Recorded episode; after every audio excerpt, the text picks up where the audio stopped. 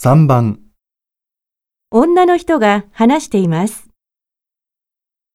朝バナナダイエットっていうのを聞いたことがあると思いますが、これは朝食にバナナを食べて食後に水を飲むというものなんですが、効果がある、効果はないと賛否両論あるようです。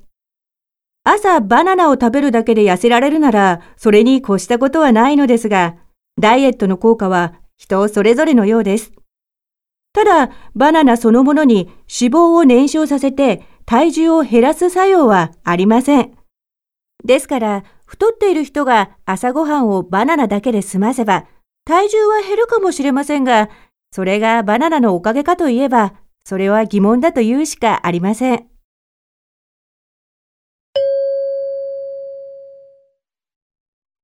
女の人はどう考えていますか？1、バナナはダイエットにとてもいい。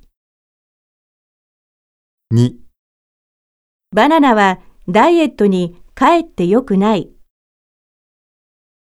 3、バナナはダイエットにいいとは言えない。4朝バナナを食べるのは健康にいい。